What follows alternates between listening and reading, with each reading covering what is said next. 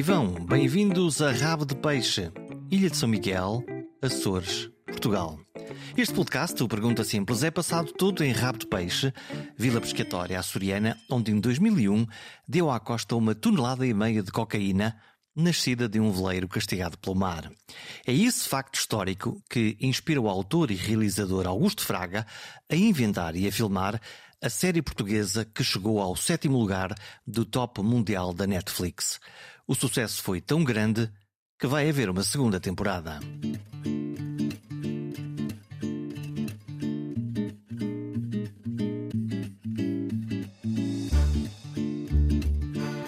Rabo de Peixe enche o olho. De uma maneira ou de outra, a série e a vila piscatória, entre a luz e as reviravoltas da narrativa, no caso da série, entre o mar e a terra, entre a dificuldade que é viver neste sítio e a esperança de fugir para emigrar para a América.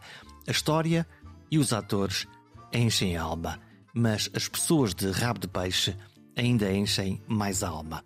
Vale a pena visitar esta vila pescatória. Rabo de Peixe é uma série sobre a possibilidade, sobre a oportunidade de mudar a sorte da vida. E essa sorte, ou azar, veio em forma de fardos de cocaína que dão à costa neste local da ilha de São Miguel, em 2001, e de como este facto modifica de forma radical a vida na localidade.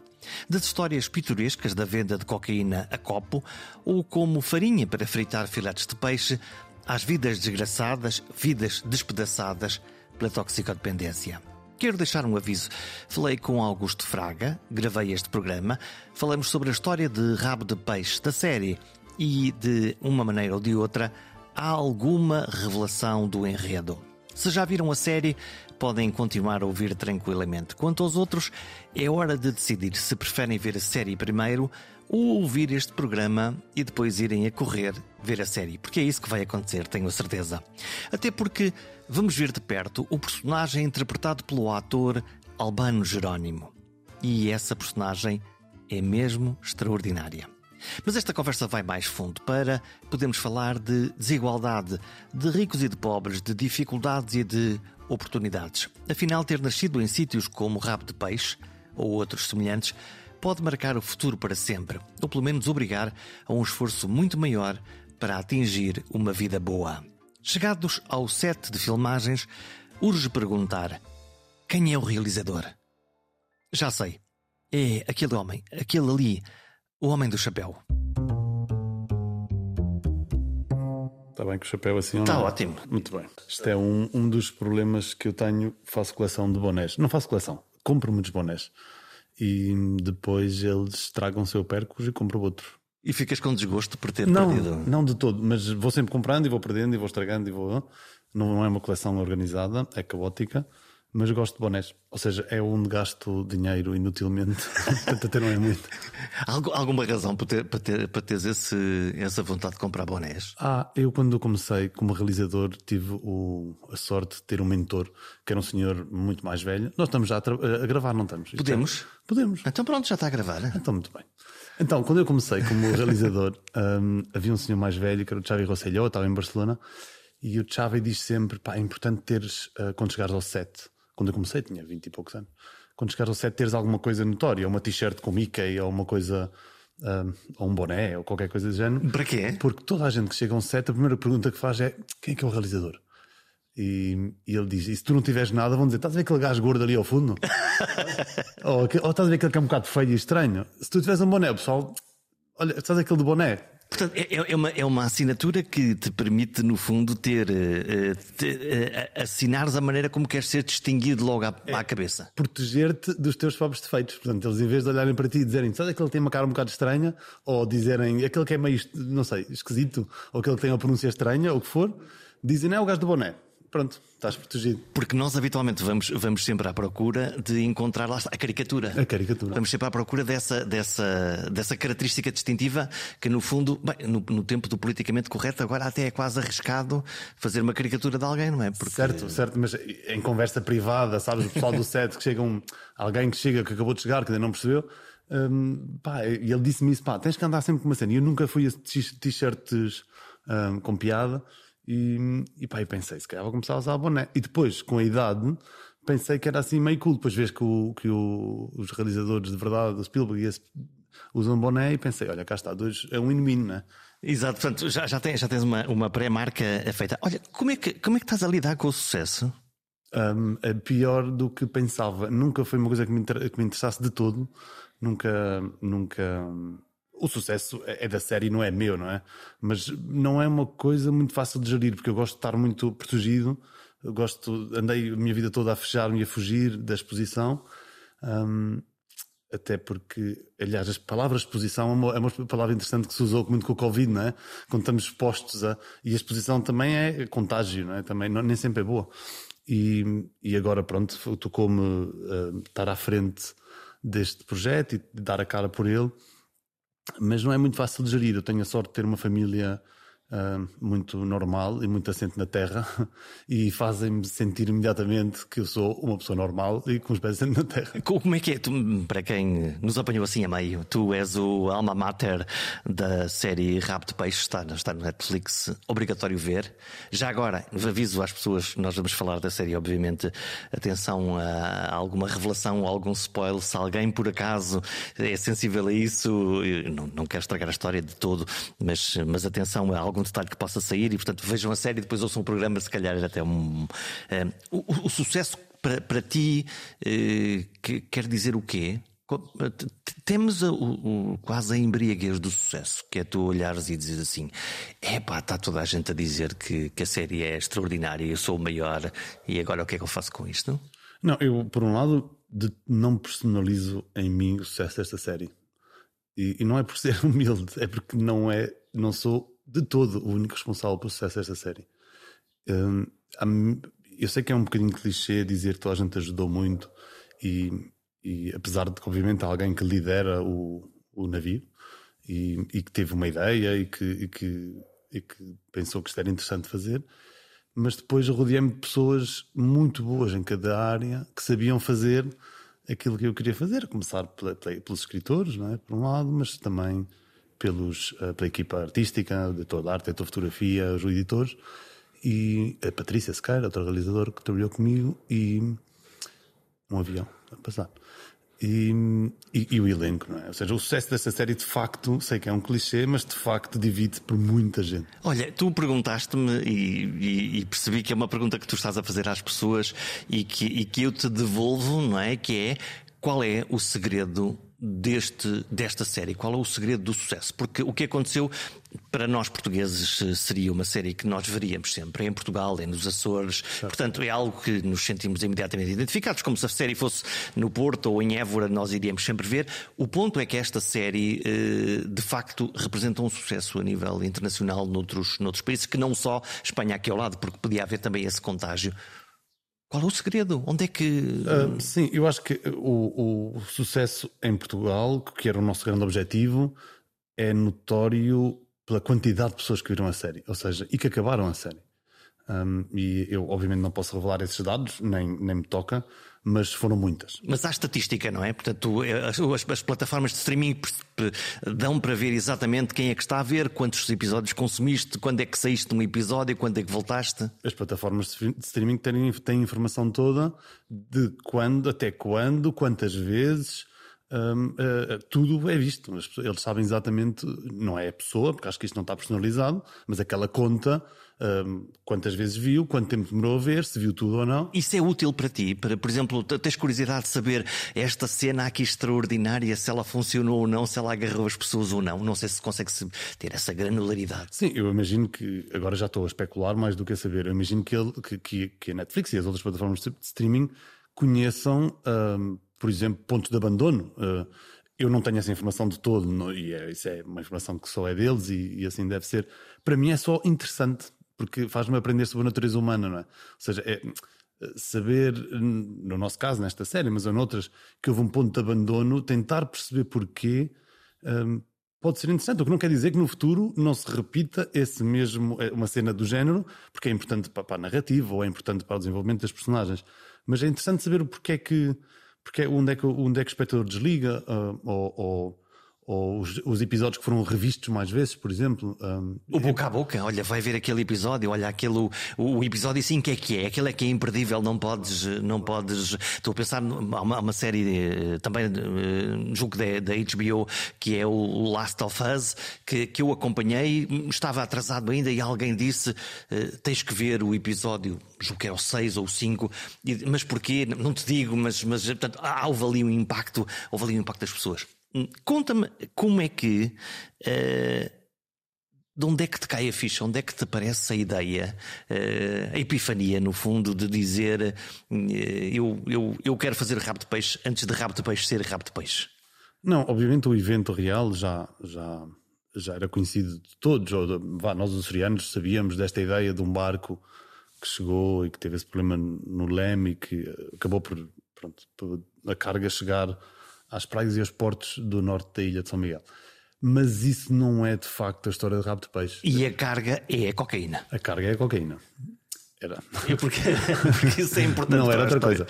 Não são frigoríficos, não é tabaco, é cocaína que no fundo acaba por uh,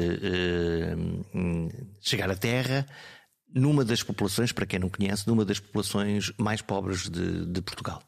Era, era estatisticamente, uh, talvez aí uh, torna a história ainda mais dramática por esse grande contraste, não é? De uma, de uma população que era uh, inocente e pura um, e de alguma forma isolada de, dos muitos problemas sociais que se viviam um, no resto do mundo, e, e, é logo aí que vai cair esta substância que é tão problemática, tão, tão cara, tão procurada, ao mesmo tempo ilegal, portanto havia ali uma dramatismo. Mas a história uh, de Rabo de Peixe, de facto, é muito pouco sobre isso e muito mais sobre um grupo de amigos e um, um, um rapaz uh, normal, né? Um, que vê a possibilidade de mudar o seu destino. É? Eu acho que se me perguntares uh, que, como é que eu reduzia rabo de peixe, uh, o que é que é a essência de rabo de peixe para mim? é esta ideia de podemos mudar o nosso destino? Ou a pergunta de porque é que uns nascem uh, pobres e outros nascem ricos, seja em cultura, seja em economia, seja em, em oportunidades. Um, esta ideia de. Eu, eu, eu, sempre acreditei na ideia de, de, do mérito, da meritocracia, não é? De uh, os melhores merecem chegar mais longe, mas isso, uh, se for uh, aplicado como metáfora a uma corrida de 100 metros, certo que uns vão ganhar, mas é que nem todos partem do mesmo sítio. Há uns que partem atrás. Há uns que partem muito atrás. E, portanto, para se chegar ao mesmo sítio, ou tem que correr muito mais, ou então quase, se, se nós formos, eh, se calhar, realistas, até podem nem sequer chegar a, ao, ao, sucesso. E, é, isso, é, isso, é, isso é uma, uma questão muito pessoal que me sempre me pareceu. Uh, uh, que sempre me chocou de alguma forma, porque eu, eu estudava na escola primária com os meus colegas Tu és dos Açores? Eu sou de São Miguel. São Miguel, da própria ilha. Da própria ilha. E de Vila Franca, que é do outro lado da ilha, mas é igual. O sítio onde dá os melhores bifes de Portugal. É só para, para, se ninguém sabe, pelo menos para comer um bife de vaca mais tenro do que em Vila Franca, naquela cooperativa. A cooperativa é na Ribeira Grande, mas, mas sim, mas é ao lado. a, a Associação Agrícola, não é? Exato. Uh, não, ah, ah, esse é claramente o meu restaurante favorito em São Miguel. Passo, não tenho. Merecem toda a publicidade do mundo. É, a Associação Agrícola é incrível, não só pela carne. Mas usa, o São Miguel, agora falando da economia, é muito interessante e eu gosto muito disso porque há muitas uh, marcas locais que foram protegidas e se mantêm. E, e, não só, obviamente, a qualidade da carne, a qualidade do leite, a qualidade do, do, do queijo, queijo, Do, do atum, uh, grandes marcas conhecidas uh, cá em, no continente. As, são, vaca, as, vacas felizes? As vacas felizes com Terra Nostra, ou o Bom Petisco, ou muitas outras marcas, mas depois, além dessas, há muitas marcas de bolachas, de massa, de, vá, de imensos produtos. Uh, cimento é feito lá, ou seja, uh, o, o, tabaco, que não, não é, não estou a, só um detalhe, é produzido lá. Portanto, os Açores têm uma economia muito além o das chá, vacas. O chá gorriana? O chá gorriana, os ananases. Um, e muito, eu agora não consigo lembrar de tudo, mas os Açores são muito interessantes, como muitas, muitas marcas. A cerveja, a melhor cerveja de Portugal, na minha opinião, apesar de trabalhar para outras marcas muitas vezes, é a Mel Abreu porque é uma cerveja local um, e, e, de muita qualidade, na minha não sou especialista. Sim, eu também eu gosto muito, a cerveja é, é, de, facto, é de facto boa. Mas é, é isso, há ali, há ali uma marca distintiva, porque uh, tu estás a falar dos produtos e eu estou a pensar que, que quando eu vou aos Açores, a manteiga sabe mesmo a manteiga. manteiga milhaf e podia dar mais 15 marcas de manteiga incrível, tanto São Miguel como da Graciosa, como do Pico, como das Flores. É, é, muito, muito interessante como os Açores. Por isso é que eu, os Açores, esta história também, eu acho que está ligada a esta ideia do underdog, de, de, daquele que é o desfavorecido, mas que consegue prevalecer, não é? Uh, que é a história do nosso protagonista na série, que é a história dos açorianos perante os continentais, que é a história dos portugueses na Europa, um, que somos, uh, somos sempre o underdog. Nós, quando eu, uh, eu, A minha carreira foi feita quase toda fora de Portugal e, e, eu sempre me senti o que vinha do sítio que tinha começado a correr muito, muito mais atrás que os outros. Quando estou a estudar em Nova York e os meus colegas um, já vinham de uma tradição de cinema americana, ou em Espanha, um, a, a, própria cultura que há de cinema, uh, quando eu estava em Barcelona a estudar, era incrivelmente superior à que eu tinha e à que tinham os meus pares. Portanto, eu vinha muito desfavorecido um, estou a falar agora muito em particular, de, eu sou um privilegiado em termos de família, nunca tive dificuldades um, mais do que as normais, meus pais tiveram um trabalho sempre estável, um, mas, mas era, era um, um tinha outro, começava mais atrás do que os outros, não é? tinha que correr mais ou mais rápido. E tinhas essa noção? Claramente, essa noção. E, e isso desde o ponto de vista de alguém que se sente altamente privilegiado, não é? Por não ter tido dificuldades depois para comer e para ter uma casa e um teto, não é? Portanto, quando, quando, quando eu olho para esta história e me perguntas qual é o êxito desta história, eu acho que esta história fala de muita gente também. Todos nós sabemos que, que temos que correr muito para chegar aos mesmos sítios que outros chegam uh, à partida, já começam aí, não é? E hoje de manhã, antes de, uh, antes de termos esta conversa, eu lembrei-me de um, de um poema que, que tinha lido, já conheço há muitos anos, que, que teve na base, não teve na base, isto nunca, talvez os escritores que escreveram comigo Rabo Peixe nem sabem isto, mas era, era um, uma, um ponto de vista, um paradigma que estava por trás da escrita de Rabo de Peixe, e se não tem importância eu vou ler o poema. Vamos embora.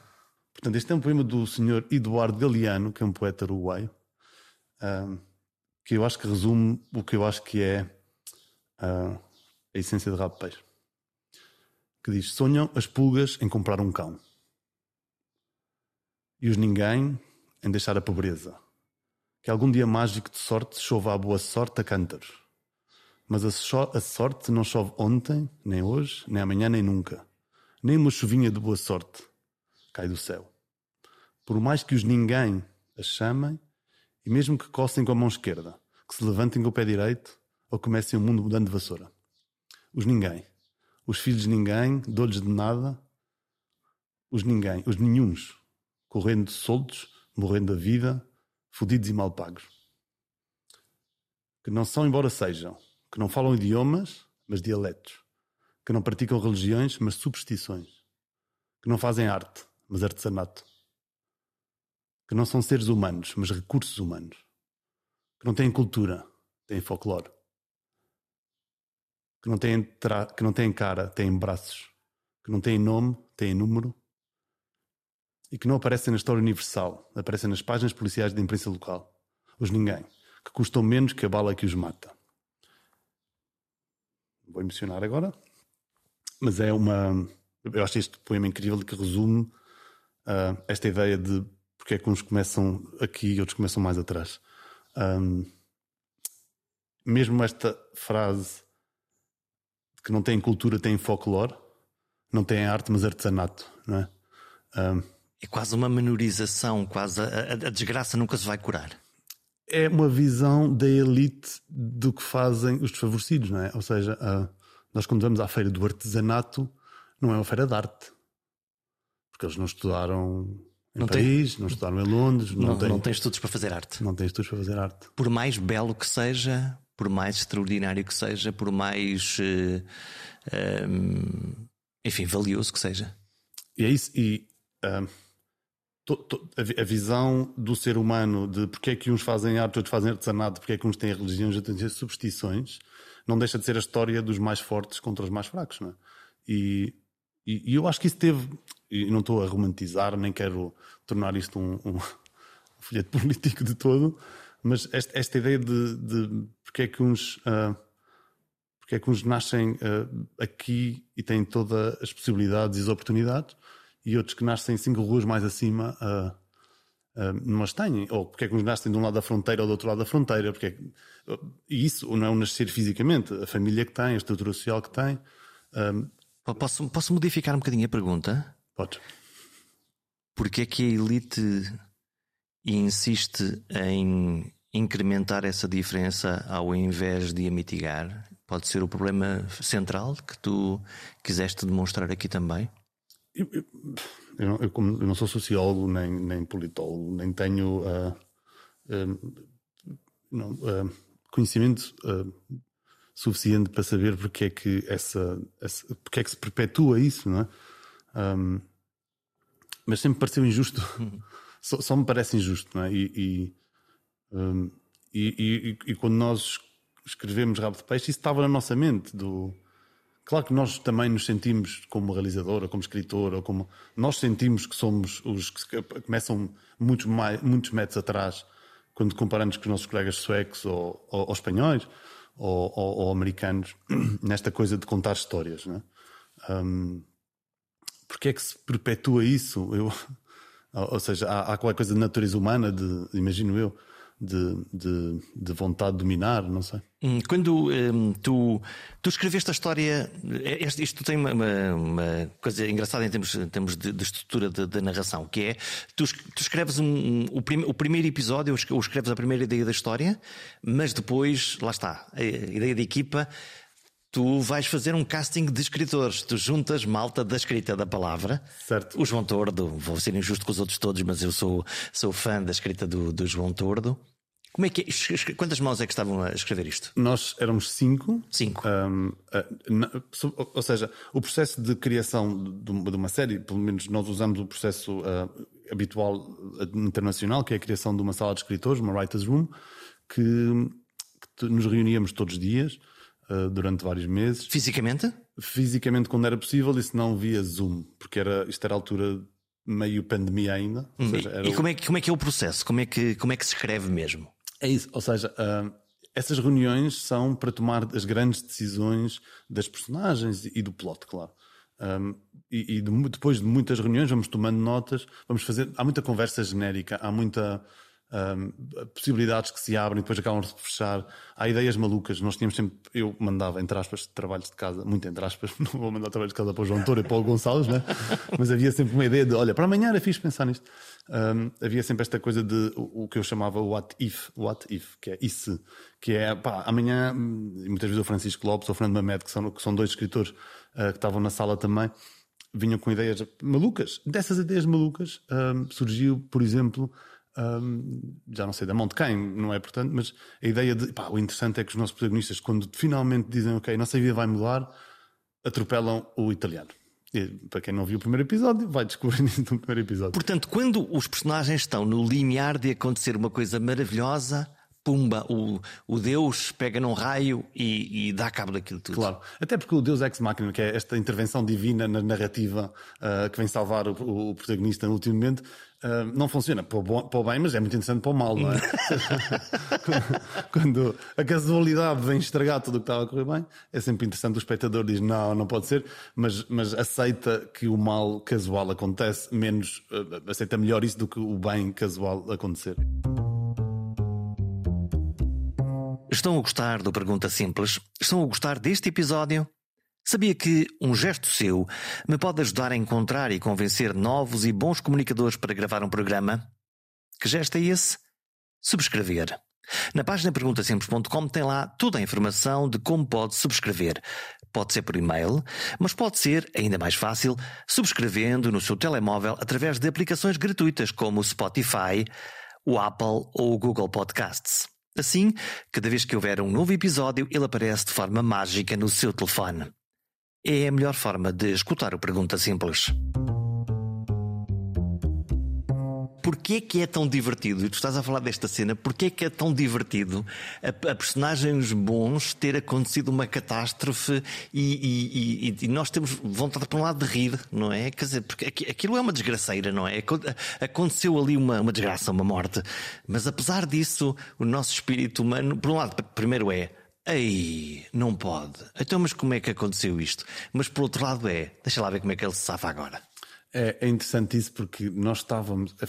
E era muito interessante até nas filmagens, porque eram cenas uh, muito dramáticas e, e, os atores, nós tínhamos pá, os atores incríveis, o Zé Condessa, a Helena, o, o, o Rodrigo Tomás e o André, estavam mesmo dentro, eles não estavam a fingir nada. E, e eu lembro-me, por exemplo, de uma cena no segundo episódio.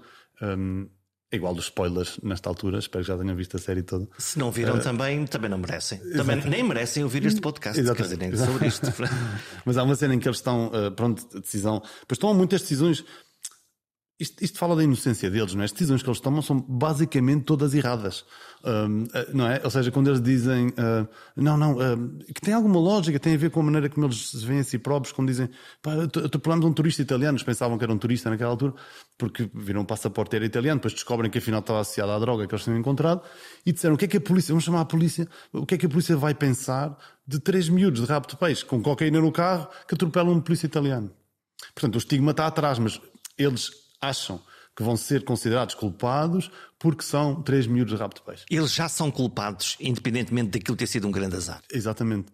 E, então tomam a decisão errada de levar esse corpo ao barracão de pesca, onde eles têm as ferramentas. Esconder o corpo. esconder o corpo, depois dizem, ah, vamos desfazer dele, porque eles obviamente tinham visto filmes, havia sempre esta narrativa de. Ela trabalha num videoclube, o Eduardo gosta muito de filmes, apesar de não haver muitos filmes novos, os filmes de ação típicos da época, de 2000 para trás. Hum, portanto, esta ideia de desfazer do corpo é um clássico no cinema, não é? E é uma ideia errada, porque se eu e tu decidirmos agora, olha, vamos desfazer de um corpo, eu não faço ideia por onde começar, não é? Cortamos o cadáver. Exato, teoricamente. Ou vamos, vamos desfazê-lo em ácido, como vimos num filme. É? Exatamente, é? portanto, tens essa ideia brilhante, vamos cortar o cadáver. Tá, mas espera aí, como é que se corta um cadáver? é como... Que faca usamos para cortar que o. faca e como, e, e, que isto hum, não corta, e, e aliás, eles nós pusemos-nos sempre no, no, lado deles. Estes miúdos não são gangsters, eles não são, eles são putos, uh, são uh, jovens adultos de uma sociedade como a nossa, que não tem, não tem experiência, e depois tem tipo, ah, não, é assim que se faz, mas que é uma ideia burra, né? e, e então, a certa altura, era uma cena super dramática, eles estavam mesmo metidos e, e eu, eu, lembro de cortar, de, ok, a cena está feita, corta, e, e uh, e o Rodrigo Tomás, que faz a personagem de Rafael, um, pá, eu ia lá agradecer, porque era o que eu mais repetia nesta filmagem, era obrigado, porque de facto os atores foram mesmo incríveis. Repete-se muitas vezes as cenas, já agora? Só um repete, parênteses. Repete muito. Nós, nós filmamos com o que se chama one camera, ou seja, uh, ao contrário da televisão, no cinema, que, que, eu acho que hoje em dia a única diferença que há de facto entre, entre, entre televisão e cinema é o facto de ser filmado com uma lógica de uma câmara uh, ou uma lógica de multicâmara que não quer dizer que se houvesse uma câmara no set, havia três câmaras no set, okay. mas nós não fazíamos, para explicar isto, nós não filmávamos para eixos diferentes ao mesmo tempo nunca. Portanto, é como se tivesse uma mesma câmara que filma toda a ação em todo o momento. É essa a ilusão que certo, nós temos. Certo. Ou seja, tens, é, é one camera, ou seja, eu quando filmo a ti, esse fundo, essa luz é para este, para este ângulo. Quando volto, quando vou para, para, o, para o contraplano, ou reverse angle, um, a luz é ajustada, etc., para este plano. Por isso é que visualmente a série na minha opinião, está muito bem conseguida pelo André Jankovski, porque de facto está filmado como se filma em cinema, apesar de ser para televisão. Porque depois esta coisa do cinema e a televisão, uh, de facto, são só o meio, não é? Não há, já não se filma em película, portanto essa diferença já morreu nos dois, ou quase não se filma em película. Só alguns privilegiados uh, em Hollywood é que conseguem, uh, infelizmente. portanto, a televisão e o cinema usam as mesmas câmaras, mas depois a televisão pura e dura usa um sistema de multicâmara em que há uma luz muito mais genérica para, para não haver sombra para todos os ângulos, é? Vá, pelo menos para 180 graus. E isso faz com que pois, o trabalho de luz, o, o detalhe seja diferente do que é em cinema. Não, não é muito caro produzir luz com essa qualidade? É muito caro. É muito caro porque, porque, porque cada plano, seja, ou seja, a luz de um plano aberto é uma e, e, a luz do plano fechado é outra. Ou seja, é ajustado para um plano fechado. Ou seja, nós não temos duas câmaras em eixo paralelo um a fazer o plano aberto, outro a fazer o plano fechado, até porque linguagem de lentes não seria coerente. Por isso é que eu digo que o, o, o sistema de filmagem que nós usamos é o de cinema, apesar de que a série é vista pois, em televisões, em iPads, em iPhones. Embora hoje nós, quer dizer, em casa temos televisões grandes. E projetores. E projetores, e portanto conseguimos ver. E, a ideia disto passar no cinema não é uma coisa que neste momento seja uma possibilidade? Eu, eu que, que, eu saiba, não. Ou seja, a, a, a plataforma, a Netflix, e houve aí alguns anos que havia aqui um pequeno contraste entre, lembro perfeitamente, com Almodóvar, uh, quando, era, quando foi presidente do júri de Cannes, veio ali uma ideia de podem as séries feitas para a plataforma, para uma plataforma de streaming ir para um festival de cinema ou não. Eu acho que isso já está ultrapassado, prova está nos últimos. Se tiverem qualidade, sim, não é? é acho, acho, que, acho que já não é uma. Acho que já está ultrapassado. Olha, voltamos outra vez à cena do cadáver. Portanto, tu dizes a cena está filmada, eles estão com o cadáver, estão a ver como é que se desfazem do cadáver. Tu dizes, corta, esta cena está excelente. Certo. Todavia. Eu lembro, eu lembro perfeitamente do Rodrigo, eh, eu ia agradecer ao Rodrigo, ele abraçar-me e continuar a chorar, porque o Rodrigo não estava a, a fingir, ele estava lá mesmo, ele e os outros atores. E, e aquilo é muito difícil de recuperar depois, ou seja, eles entram tanto. Aliás, uma coisa que nós falávamos muito e que eu usei uma frase que não é minha, mas que, que acho que resume a minha maneira de entender a, a direção de atores, que é a câmara sabe o que tu pensas. Não, não, não vale a pena tentares fingir porque o falso vai saltar logo. É o que tu pensas. Ou seja, se tu estás uh, pendente da tua próxima fala, a câmara sabe isso.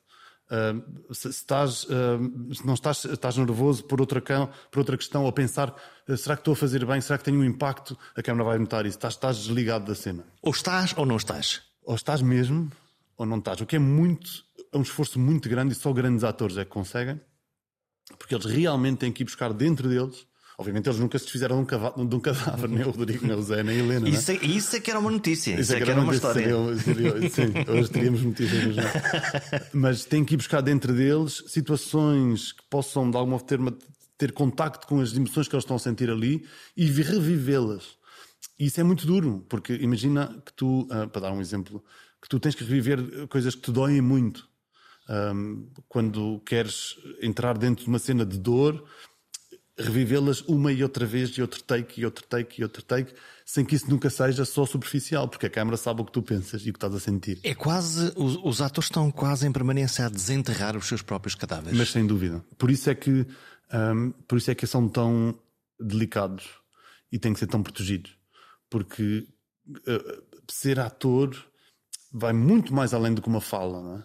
Vai, de facto, é, essa fala tem um subtexto, tem uma intenção, e para que essa intenção seja real e o espectador a perceba como real, um, tem que desenterrar dentro deles um, coisas, experiências que estão dentro, não é? Isto com atores mais novos, talvez ainda é mais uh, delicado, porque, porque, porque eles, quando vão, e sobretudo a qualidade de atores que tínhamos, eles vão mesmo, não é? E, e depois é isso, depois de seis takes eu lembro do Rodrigo vir falar comigo a chorar e dizer não me podes pedir fazer isto mais porque eu não sou, não quero emocionar agora, eu não sou, eu não sou uma marionete. Ele disse-me isso com tanta honestidade porque era, era muito difícil para ele. E em paralelo com isto, ele tá, e isto é a cena que eles estão a tentar desfazer-se do cadáver, e a altura a gente diz, pá, está ótima a cena, temos tudo o que precisamos. E depois eu, eu e o Rodrigo falamos e eu percebi tão bem o que ele queria dizer. Ou seja, isto não quer dizer, porque claro, tu como realizador vais, vais puxando, não é? Deixa lá ver o que é que este, até, até onde é que isto Até onde dá. é que vai, mas, mas, mas eles são o, o mais importante de todo uma, o filme. Não há nada mais importante que os atores. E não digo importância para bajular ou, para, ou, ou, por uma questão de estrela. Digo importância na, na, na, transmissão das ideias e do que nós queremos, onde queremos chegar. Porque isso, para chegar realmente ao espectador e acreditar como verdadeiro, um, como é que é o suspension of disbelief, não é? Que acredita que, aceita que aquele universo é possível, uh, tem que ser muito real. E, e isso para dizer o quê? Nesse contexto de um, de um ator que entregou tudo e o Zé estava super e a Helena muito, muito, muito dentro da cena. A Helena é a, a namorada do, do personagem principal. Helena Caldeira, exato. E nesse contexto, quando tu fazes play dessa cena, nós rimos. O que é dramático. Quando ele diz, eu não posso ser preso, sou famoso. Ele está a dizer aquilo desde a sua máxima inocência, porque ele era famoso, já tinha sido e tal, e o que ele pensou naquele momento foi isso. E que é uma reação muito humana, não é? Tipo, numa situação dessas, se calhar passa-te para a cabeça que não podes ser preso porque és famoso. E isso para nós, como espectador, é hilariante. E, e, e dá-nos a grande vantagem de nós podermos viver um. Uma. Está aí um. não? Um som estranho?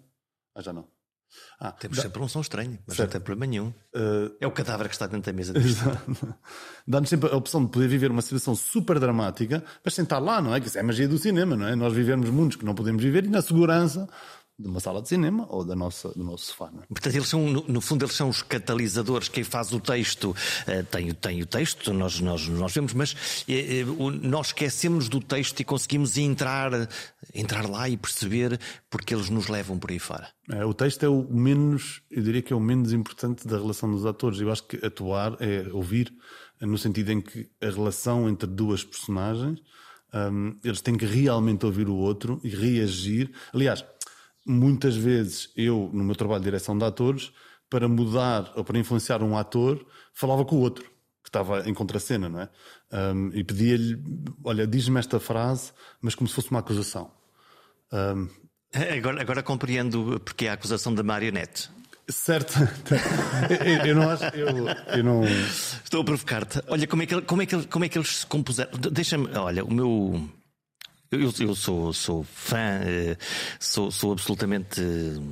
Acho que é extraordinário um, um dos personagens, uma, um dos atores que faz um personagem aqui, que é o Albano Jerónimo.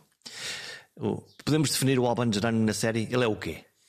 O Albano Jerónimo é o cego que já era cego no ensaio sobre a cegueira, não é? Estamos a falar antes. Que é aquela ideia de quando todo o mundo uh, fica cego, os que já eram cegos uh, têm, têm uma vantagem. Um, portanto, a ideia era, numa sociedade qualquer, há também os que já estão metidos na trafolhice. É? Uhum. E, e, nós achamos graça que ele, tivesse, que ele tivesse uma oficina de carros, porque é dos sítios que nós pensamos que é mais. É, é ainda um sítio difícil de entrar. É, é, um sítio meio. Muitos homens a bater com ferro e tu não sabes bem, não sabes com quem é que has de falar quando chegas a uma oficina de carros. Portanto, é um sítio que nos pareceu que é assustador já por si, e, e, ele tem isso como negócio legal e abaixo disso tem depois outros negócios. É o, é o, é o, o, o meliante lá da terra. Exatamente, ele está já metido nas jogadas e quando chega esta oportunidade ele diz: Não, eu já ando a fazer isto em pequeno há muito tempo. Eu mereço. Ninguém, vocês não vão. Exatamente. Como é que, como é que vão ficar com a cocaína Exato. se quem percebe verdadeiramente aqui do negócio sou eu? Sim, mas eu, só para, para chegar ao Albano, eu. Uh, foi das personagens, ou seja, no caso do, do Albano, eu não fiz um casting.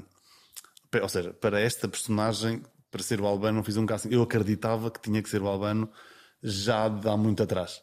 E foi difícil, porque o Albano faz imenso trabalho, está muito ocupado. Como é que o convenceste? Uh, pá, insisti muito. Primeiro insisti muito em que, em que ele relesse o guião, porque é o que digo, ele está a filmar, e depois o Albano, e eu vi isso, quando está num projeto, está nesse projeto, não está ligado aos outros, e que é, que é o que tem que ser, não é? De alma e coração. De alma e coração. Portanto, se ele estava, eu não sei se nessa altura ele estava a, falar, a filmar um, o filme do Tiago Guedes, que é incrível, que até ganhou o prémio Sofia agora melhor ator, o resto do vento, ou, ou era outro projeto, não me lembro. Mas era difícil falar com ele porque ele estava mergulhado, é onde tinha que estar, não é? E, e portanto era um processo. O deadline de casting passou uma semana, passaram duas semanas, nós já tínhamos um deadline tipo mega passado para, para definir essa personagem, que é uma personagem muito importante na série. E eu não te quero enganar, nunca houve realmente um plano B, o que era um bocado suicida. E, e a certa altura eu disse ao Alban: pá, se conseguires, o Alban mandou uma mensagem: eu estou em Lisboa. Eu disse: onde é que estás? Fui eu com o Bernardo Almeida, que é todo casting. Fomos ter com ele. E foi quase um olhos nos olhos dizer: Alban, eu quero muito fazer esta série. Expliquei-lhe porquê. E ele disse: está bem. Foi assim. e disse está bem. E, no, e pronto, e foi isso. E palavra do Albano Valor, obviamente. E, e ele acreditou, uh, ele acreditou em mim, apesar de não ter razão nenhuma para isso, não um, obviamente nós já nos conhecíamos, já tínhamos trabalhado juntos. Qual foi o fator X? O que, é que, o que, é que, tu achas que o convenceu mesmo nessa altura num ator que tem, obviamente, um trabalho hum, em barda, não é esse o ponto? O que é que tu achas que, que, que lhe fez brilhar os olhos? Pois é, uma boa pergunta. Eu, eu acho que foi importante eu falar com ele pessoalmente. Eu sei que isto é um bocado clichê, mas, mas talvez ele tenha, ele tenha uh, lido a tanta vontade que eu tinha de fazer este projeto por um lado, e tanto amor, e tanta vontade que eu tinha que ele fosse o Arruda, que, que, se calhar isso é, uma, é um tsunami de amor que, que, ele não conseguiu parar. A câmara, a câmara interna dos olhos dele não, não, te, não exato, deixaram mentir. Exato. E, e, se calhar até racionalmente era no meio dos. Imagina os projetos que ele estava a fazer, se calhar até era um bocado. Mas depois o Albano disse assim com esta tranquilidade: está bem, nos apertamos a mão. e depois aparece um Albano em arruda já.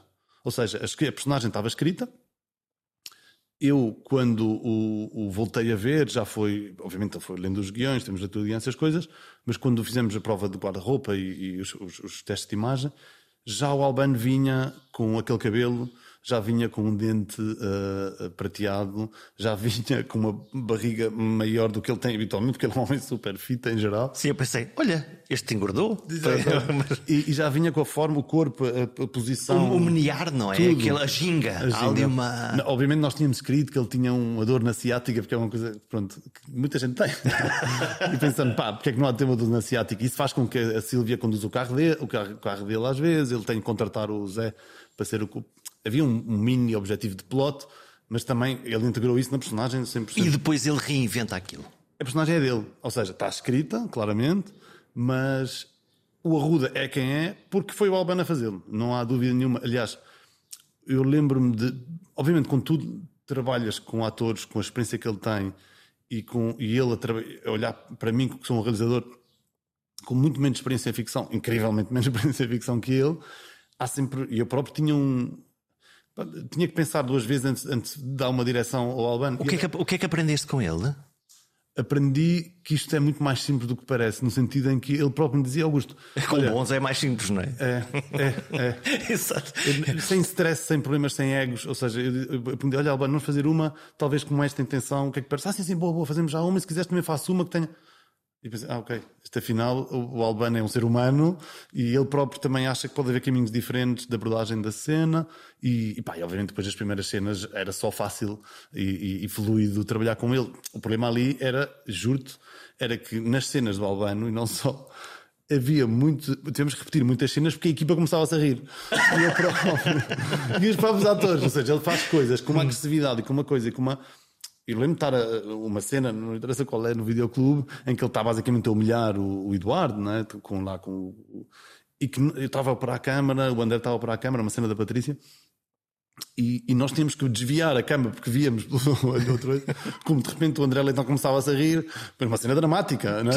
Ele começava a rir, depois eu vi o, o Paulo Miguel, pronto, o, o chefe maquinista, eu, a fechar, a focus, e, e era como, tenho que desviar a câmara para não ver, porque, pá, é o do dramatismo, mas depois tem pontos de humor, ele tem, que, saem, pá, que saem naturalmente e são muito, muito divertidos. Hum, olha, há uma. uma, uma eu, eu quero, quero sair dos personagens para, para, para trazer um personagem que não tem nome, ou tem nome, três letras, chama-se Mar. Eh, como é que se filma a cena do naufrágio? É, um, pronto, foi uma. que é uma das cenas mais extraordinárias de, de toda a série, é, para mim. Sim, nós queríamos que fosse uh, muito impactante, não é? Que fosse assustador. Que tivesse níveis de produção uh, que dizem, ok, isto está num nível muito alto, porque, porque isso ia de alguma forma definir o nível da série, uh, parecíamos. Havia, havia muitos caminhos para fazer a, a, cena e uma das, e aí mérito também e sobretudo da Netflix, nós podíamos ter apoiado uma cena destas e filmar nos estúdios Pinewood em Londres ou em Malta, no, no, nos, numa piscina. Numa piscina, exatamente. E uma das coisas que, que é muito interessante uh, saber, a Netflix sempre nos uh, incentivou a trabalhar com talento local. Ou seja, o, obviamente, se nós necessitássemos de, de fazer a coisa fora, faríamos, mas se fosse possível arranjar uma alternativa fazê-la em Portugal, com, com pessoas de Portugal, com equipas portuguesas. Um, que é uma marca de verdade também, não é? Seria, certo. Há uma e, localização das coisas. E eu não quero com isto, eh, não estou a fazer propaganda, mas é, é a realidade. Eles, no caso da pós, nós a certa altura decidimos que a cena ia ser um misto de filmado com um misto de pós-produção. O barco real, aquilo é um barco real, um barco que foi eh, que o Cobar conseguiu arranjar pôr em estúdio, em estúdio exterior, inundável, portanto, com chuva real e etc. Mas que está rodeado de croma, não é? De, de, de green screen, e, e o barco está parado. Eh, o quem, os movimentos do barco são feitos pela câmara, mas já explico como é que a gente chegou aí. Um, e, e, depois havia a grande questão que é, ok, então todo o mar à volta tem que ser uh, eh, CGI, tem que ser gerado por computador. E quem faz isso? Há pós-produtoras incríveis, pois, ou ou mesmo em Espanha, um, ou, na Alemanha, etc., no Brasil. Vamos inventar um mar. Falso. E, e quem, que pós-produtora é que vai fazer isto? E uma das. Eu lembro perfeitamente de ter esta conversa. Da parte da Netflix, era muito importante que fosse uma pós-produtora portuguesa. Que é curioso, porque o risco era muito maior, porque nunca ninguém fez isto cá. Sim. Portanto, Quem é que fez mares aqui? Exato, e sobretudo nesse nível. E, e, obviamente nós sabíamos que tínhamos o talento, mas muitas vezes nestas coisas tens que demonstrar antes. Hum de que seja, seja dada uma oportunidade, não é? É, é, é a ideia contrária de, de, contratar o Alban, não é? Quando contratas o Alban é tipo óbvio, não é? Exato. Contratar alguém que, que nunca fez ou que fez muito pouco, ainda por cima neste nível, estamos é isso, a falar de é outras coisas. E nós, e nós, trabalhamos com o estúdio uh, Musgo, que é um estúdio português, uh, de jovens, são dois, dois sócios Uh, muito novos, com, têm bastante experiência, mas não neste nível. Eles fizeram a pós-produção do Glória, mas o, da Glória da série que o Tiago Guedes fez para a Netflix antes que também tem algumas coisas interessantes eh, de pós-produção, mas este já é um nível tecnicamente mais complexo. E foi um, ok, foi da Netflix importante ser um estúdio português. Nós, hum, eu e, e, e a Ocubar, nós confiamos na, na, na, na Musgo desde sempre. Eu conheço-os quando eles começaram a empresa e somos amigos pessoais, mas pronto. Demos todos a mão e dissemos, ok, como é que vai fazer isto? É um salto de fé. É um salto de fé de todos, meu também. Era muito mais fácil, protegido levar isso para fora, mas há, por isso é que eu acho que esta coisa das, uh, das plataformas exteriores estarem. Certo, uh, claro que tem um impacto e pode ter algum impacto menos bom no nossa produção, no nosso cinema, etc. Mas também tem muitas coisas boas um, que ninguém vê, por isso é que também quis falar disso agora. Um, por exemplo, este caso de, de, de, eles acharem que era importante que fossem empresas portuguesas a fazer tudo e que a equipa fosse portuguesa. Isto era muito importante para a Netflix que a equipa fosse portuguesa. Eu podia arranjar um operador de câmara ou um ou, ou o que fosse uh, de fora. Imagina, é muito mais fácil porque vais buscar alguém que já deu, já fez 30 mil coisas e está feito. E isso é uma parte que Mas eu Mas acho tem essa vantagem de desenvolver, no fundo, também eh, capacidade de fazer e de saber fazer em Portugal e depois desse de saber poder ser aplicado noutras, claro. eh, noutras, noutras coisas. Claro. Olha, os aspectos gráficos são importantes. Eh, uma das coisas que me, que me surpreende na, na série é que a malta não fala açoriano. Cadê a pronúncia? Então, eu vou-te explicar uma coisa primeira, com todo o carinho, que é não existe açoriano. Não existe. Existe Michelense. Ah, mas, aqui, mas estamos, estamos rabo de peixe. Certo. Estamos de São Miguel. Não existe uma pronúncia açoriana. Existe a pronúncia de São Miguel que se chama Michelense, que é uma pronúncia do português. Depois, nos Açores, além de São Miguel, há oito ilhas mais. Que é o desafio a dizeres o nome das oito. Não estou a brincar. Também logo com isso. Sabes, eu, eu não, mas eu, eu já vi a quatro, cinco. Certo. E, Faltam umas flores que não fui. Falta-me o corvo, que são sempre dois sítios incríveis. A minha família é das flores. Minha mãe é das flores. Opa, e meus avós. Mas pronto. Um, nós decidimos escrever uma série um, sobre os Açores. E os Açores uh, não têm a pronúncia miquelense, só São Miguel é que tem. Depois tu dizes, ah, mas chama-se rabo de peixe, tinha que ter a pronúncia miquelense. O rabo de peixe é o pormenor do qual partimos para o todo, o todo são os Açores. Aliás, se seguindo a voz off, diz fala sempre nos Açores. Não fala em São Miguel necessariamente. Isso é um dos, dos elementos. Dois, eu sou de São Miguel e, e cresci com pronúncia. E, e, senti, aliás, há uma frase que se diz na série a certa altura, que é o Salvador que diz à Maria João, que diz: Salve, inspetora, se há uma coisa pior que um continental a imitar a nossa pronúncia. Ele para a pensar e diz: não, não, não, de facto não há nada pior que um continental a imitar a nossa pronúncia. pode, ser, pode ser ofensivo. Ou pode soar a falso? É absolutamente ofensivo, tem sido caricaturado pelos continentais durante anos e anos e anos, e eu quis proteger a nossa pronúncia. E tu dizes, não pondo a nossa pronúncia, estás a protegê-la? Desde o meu ponto de vista, sim. Porque eu tinha, eh, tomamos a decisão, eu e a produção, e obviamente com a Netflix, de fazer um casting alargado, o país todo. Imagino o que seria esta série só com atores de São Miguel, e não é porque não há atores em São Miguel, os há, e eles estão todos na série.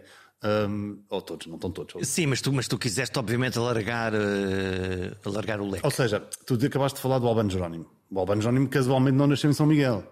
Um, o Zé Condessa casualmente não nasceu em São Miguel, ele na Caldeira também não, mas o David Medeiros sim, e o Frederico Amaral sim, e o Miguel Damião sim. E estão todos, e estão todos a um nível absolutamente extraordinário. São, isso vá, nota-se. Eu não quero dizer que são os melhores dos melhores, são os melhores dos melhores, desde o meu ponto de vista, para este papel neste momento. E, portanto, nós, a primeira decisão foi precisamos de um nível de performance muito alto. Porque isso, é, vai, isso é o único que importa. Uh, e não é só para Portugal, é para todo, para, todo, para todo o mundo. Ou seja, o que é que importa realmente? É tu estás ligado às personagens. Portanto, eles têm que ser muito bons. Temos atores da Madeira, uh, temos o Dinar de Freitas, temos atores da Terceira, temos atores de São Miguel, temos atores que têm família do Pico e temos atores do continente. E para, para estes, em particular, estes jovens atores, uh, uh, em particular os, os enfim, aqueles que, que, estão mais, mais presentes sempre, sempre em câmara, para, para eles isto representa também uma, uma oportunidade grande de se mostrarem, não é? Porque a partir de agora é impossível nós dizermos, ok, o Albano é o Albano, mas, mas agora descobrimos mais dois ou três a dizer: olha, está aqui gente com, Eu com grande se- talento. Eu acho que se provou aqui várias coisas. Mas já há uma coisa interessante que é que muita gente viu a série, Ah, muita gente viu talento que não conhecia. Portanto, tem alguma vantagem, isso é em Portugal e fora, não é? Ah, mas também eles acho que estão todos num, ah, acho que estão todos num nível de acting muito alto, muito bom. Ah, obviamente não são perfeitos e todos e a realização tem defeitos e tudo tem defeitos nesta E- e- série. mas há um contágio, não é? Ali- Aquilo ali um fenómeno grupal de. na- mesmo nessa subida de nível de, de- de atuação. Eu acho que sim. Eu acho que, até não querendo ser injusto, eu até acho que os atores mais novos influenciaram mais os mais velhos que o contrário. Por- e não tanto no, no acting, obviamente, mas hum, no foco, porque eles começaram muito antes, os, os cinco, vá. Começaram muito antes e quando e havia um rigor, nós tínhamos muito, muito pouco tempo a filmar. Antes quer dizer o quê? Foram para lá mais cedo? Foram para lá mais cedo, tinha muito mais cenas, portanto, muitos atores muito bons ah, chegaram a um set que já estava a andar, não é? E, e- e isso, obviamente, quando tu tens um ator de 25 anos a contracenar com o Albano Jerónimo, o nível dele sobe. ou, ou com a Maria João Bastos, ou com, ou, ou com o de Carvalho, ou, ou com o João Pedro Vaz, que são atores muito bons, que, que não parece que não estão. É sem esforço, não é? Sem esforço e estão aqui em cima. E isso sobe o nível de todos. Mas de facto, os, os mais novos, que seria o risco de, de- estavam muito focados. Portanto, nós tínhamos regras muito claras entre nós: não há telemóveis, não há distrações, não há conversas paralelas. Não há telemóveis. No- durante as horas de filmagem não há telemóveis. De- yeah, é um, um acordo que eu tinha com os atores. Eu também não tinha um telemóvel, estava lá guardado, Sim. não é? Mas esta coisa de a distração e o foco muito rapidamente se vai embora. Com a- com a- e, e tens muito pouco tempo a filmar, não podes estar a perder o foco. E o foco, Isto foi filmado em quanto tempo? Esta... três meses. Em três meses. Sim. Portanto, é sempre a dar-lhe. É literalmente sempre a dar-lhe. Não pode haver um momento de perda de foco. Porque eu, quando vou falar com um ator sobre uma intenção, ele tem que estar atento. Se o diretor de fotografia dá uma indicação de ângulo de luz ou uma marca de foco, ele tem que estar atento. E tem que incorporar isso. E ele já tem muito no prato dele, né? Eh, de acting. E depois tem muita coisa técnica que acrescenta a isso. Portanto, eu acho que há, houve um rigor muito grande nas A filmagens. dica do realizador, olha para aqui, olha para lá, atenção, estás a fazer sair do ponto de foco. Todas essas as coisas. Há tensões. Ahm, há. Mas não houve entre mim e os atores, honestamente. Ah, eu também me senti tão. não- mesmo, mesmo tão feliz deles me aceitarem. Porque estamos a falar de atores que já filmaram com muitos realizadores muito bons. Adotaram-te. Adotaram. Isso. aceitaram. ah, ah, aceitaram minha- os meus comentários, aceitavam, aceitavam a minha dúvida. Muitas vezes dizia, pá, eu gosto, mas talvez gostava de fazer assim também, porque ah, aceitavam quando eu tinha claro que estava feito. Eu, eu, eu, eu Tu penso és sempre- muito teimoso como realizador. não sou muito teimoso, não, mas tenho uma visão antes de chegar. Sei o que é, ou seja, tenho claro o, o mínimo que quero chegar e muito- e e estou aberto a, melhorar isso. Ou seja, se um ator me diz, olha, o que é que te parece? E isso realmente for, eu digo, uau, isso é melhor. Um ator, ou um, um- um- ou, ou o maquinista, ou o gaffer, ou o diretor de fotografia, Sabes o que queres e aceitas ser surpreendido. sem dúvida. É, é, esse é o ideal, não é? Olha, falamos da linguagem da, da, da, da pronúncia e uma das. Enfim, das poucas críticas que eu, que eu tenho lido sobre, sobre, sobre a série tem muito a ver com eles dizem muitas asneiras. É, a mim diverte-me porque eu sou do Alto Minho e, portanto, as asneiras são pontuação. Não, eu, eu também acho isso interessante e também acho que tem a ver com esta coisa que a gente falou antes de, de- eles não falam idiomas mas dialetos não têm não, é? não fazem arte mas artesanato não é? que é uma visão desde não nós à mesa não dizemos isto Não se diz merda Eh, à mesa. não se diz merda nem foda-se nem carada dessas coisas Ahm, e diz É vamos ter que Temos que rever essa parte Vamos ter que rever essa do parte. politicamente correto. Há um lado que eu percebo, eu não falo, eu nunca ouvi o meu pai e a minha mãe, nunca ouvi os meus pais dizer uma asneira. Hum, portanto, não fui tocado propriamente assim. Mas a vida toda ouvi dizer asneiras, quando ia para a escola, quando ia para o coisa, para o trabalho, para as obras, para... já trabalhei numa oficina de carro, já, já pintei muros, já fiz montes. E a, a vida. Já martelaste um dedo. Já, já, muito lado, sempre sei trabalhar com as minhas mãos. Hum, a vida está tá cheia disso. E eu, eu- é curioso porque não foi de todo intencional. Nunca pensámos, ah, vamos mas de facto rompeu um padrão, que é um padrão, um padrão muito que vem herdado do cinema lá, e da televisão muito, muito, poli- muito polida, hum, mas que também de alguma forma, aparentemente, é o que eu digo, não foi intencional, não éramos conscientes, nem tínhamos esse objetivo, Uh, mas curiosamente isso ligou muitas pessoas, porque as pessoas, eu ouvi muitas mensagens que recebi e muita gente que disse que se tinha ligado muito às personagens. E talvez também seja pela forma como eles falam. Porque, porque tem uma marca de verdade, no fundo, não é? Porque numa situação em que tu estás uh, com um cadáver no corpo e dizes empurra Rafael e o Rafael começa a puxar e tu vais dizer o quê? Oh, oh Rafael, Deus. caramba, puxa! Sim. Não existe caramba. Já teste para caramba alguma vez na vida? Eu nunca vi isso. Bolas, não existe. Portanto, Bolas, este cadáver aqui a chatear Exato, e o Rafael está a puxar e o Eduardo diz para, para empurrar e ele diz: Não, foda-se, empurra, não é, não é puxa. Que é, uma, é um normal numa situação de miúdos.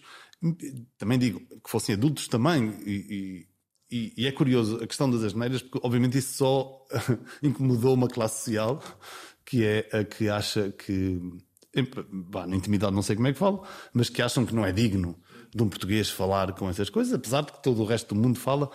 E isso não faz de nós pessoas menos cultas, nem menos educadas. E é isso que depois lá estamos. Mas até como, como provocação a, a coisa, a coisa funcionou. Uh, essa, essa ideia da, da. Por falarmos em, em elite, fico sempre com a sensação. Esta, esta série tem um ritmo muito especial. Tu, tu da publicidade, eu ouvi alguém dizer que uh, o publicitário se move por frames, que é isto com, isto com mais de 10 frames é que era extraordinário, porque os filmes são muito, muito curtos, o preço da, da publicidade é obviamente caro em, em televisão, onde for. Uh, minha sensação nos, nos, filmes portugueses é que sobra sempre muita fita. É que aquilo é sempre longo, é, é feito quase para uma, para uma elite, para uma audiência muito específica que não incorpora 9 milhões de portugueses, apenas um, milhão da, da, da, da elite literata? Uh, sem querer dizer coisas que não devo, eu acho que é até um pouco prepotente uh, tu fazeres um discurso uh, monocórdico, longo, com pausas, e obrigar que as pessoas ouçam atentamente. E como já não estamos na época em que temos que ouvir discursos longos, prepotentes uh, e com pausas. Porque, porque, desligamos? Porque podemos escolher, não é? Uhum. Ou seja, estamos. Quando vemos televisão, podemos escolher vários canais, ou quando vemos plataformas de streaming, é, se é uma. Clique. Se, clique. Isso não quer dizer que temos que fazer concessões à hora de criar. E, que, e esta ideia de criar a pensar no público não quer, não, não quer dizer que seja manipulador ou estamos a fazer batotas. Mas é saber, é... Que, há um, é saber que há um público mas não, não, não nos podemos pôr na visão um, daquele senhor que sobe a um palco e agora vou falar durante duas horas vocês vão me ouvir. E vai ser lento, vai ser desinteressante e não vai marcar nada a vossa, vossa emoção nem a vossa vida. Não é por acaso. Eu, eu acho que o cinema e os grandes discursos da humanidade têm uma relação, não é?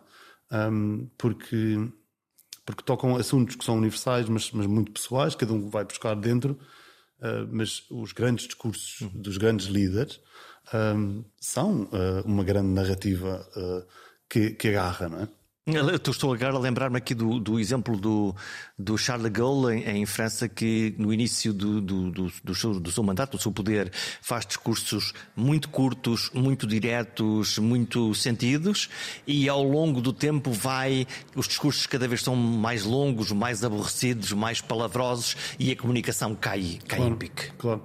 E, e cai em pique. O, o, o, o medo uh, é, parece que ser claro e emotivo está ao lado de, de demagógico ou de manipulador ou de ou de sim de, de, querer controlar as massas como se fossem todas ou seja não é por uh, não é por falar pensar no público que estamos a contar uma história que é menos interessante ou que tem menos profundidade. E é tido como sendo facilitador quase. No fundo é ok tá é facilitismo. Eu, eu quando falo de pensar no público falo na ideia dos valores universais uh, que são partilhados, não é?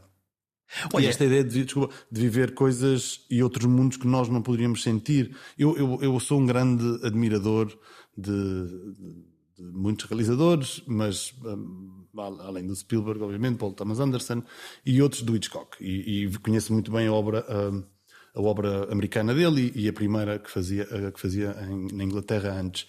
E o, o, o Hitchcock tinha, um, tinha o que eles chamavam o o, o, o script azul do, dos pássaros e, e, e o script uh, verde. Dois scripts? Dois scripts. Para o mesmo filme? Para o mesmo filme. Portanto, um era um, um, o script diz o que a audiência, um, o que ele quer que a audiência veja, é o guião? Uh, natural, e o outro é o que ele tinha para ele, que é o que quer que a audiência sinta.